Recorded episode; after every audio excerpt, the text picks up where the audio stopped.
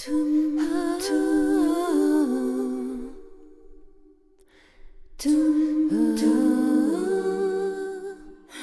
quoi je m'attendais?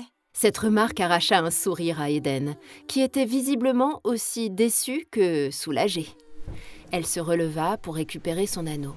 Il le lui tendit, puis se ravisa, pensif. Quoi? Lui lança-t-elle un peu agacée. Hein? Je percute juste. Un sourire canaille aux lèvres, il continua. Non, parce que t'étais chez toi et tu t'es quand même dit. Et si je me foutais à poil devant Eden? Hein? T'avais quoi en tête? N'importe quoi, c'était pour te montrer. Ouais, je vois. répondit-il sur un ton salace en la déshabillant du regard. Mauvaise, Amy lui arracha l'anneau des mains. Chapitre 10 Pff, N'importe quoi. Les yeux d'Amy se posèrent sur le bijou dans le creux de sa main. Une ombre traversa son visage, Qu'est-ce qu'il y a? Regarde les pierres. dit-elle dans un souffle.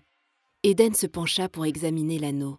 Il écarquilla les yeux. Le quartz avait changé d'aspect. Il s'était opacifié. Mais c'est ouf Les deux adolescents restèrent interdits, comme murés dans la confusion.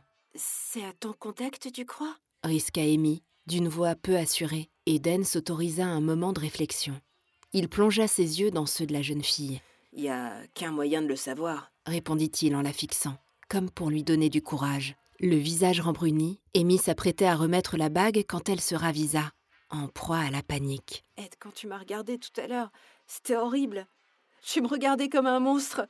Je sais pas si je veux. Elle ne put terminer sa phrase. Des larmes commençaient à rouler sur ses joues.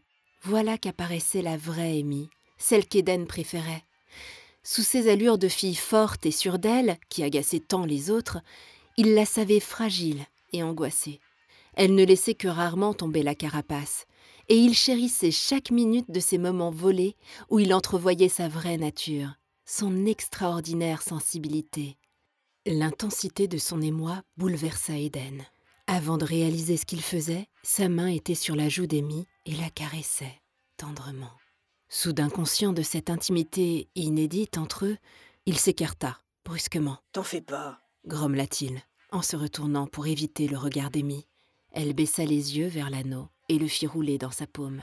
Le jeune homme vint s'asseoir en tailleur à ses pieds, puis lui chatouilla la cheville. Ils échangèrent un regard. Ça va bien se passer.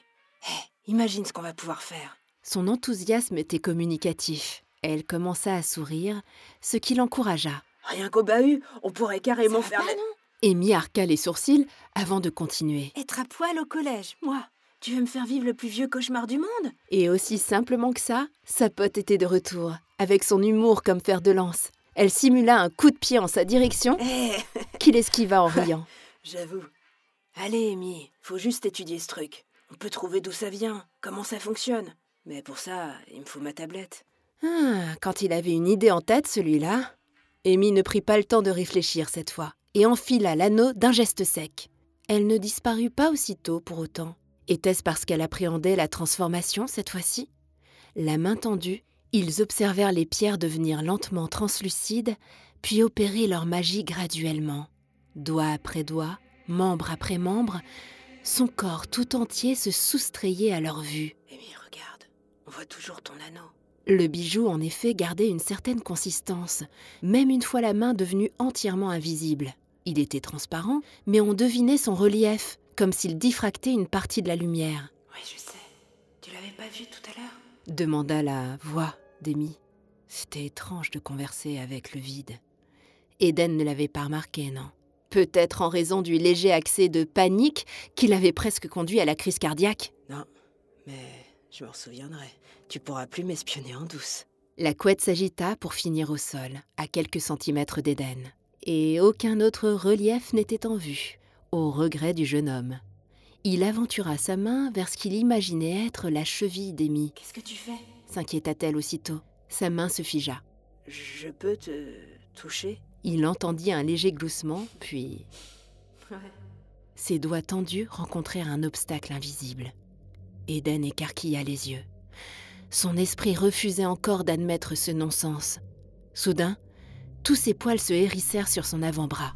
Il le ramena à lui, comme piqué par une sensation désagréable. Amy s'alarma. Quoi? Recourbé sur lui-même, le garçon massait sa main. Eden, ça va? Eden ne savait plus où regarder pour s'adresser à elle.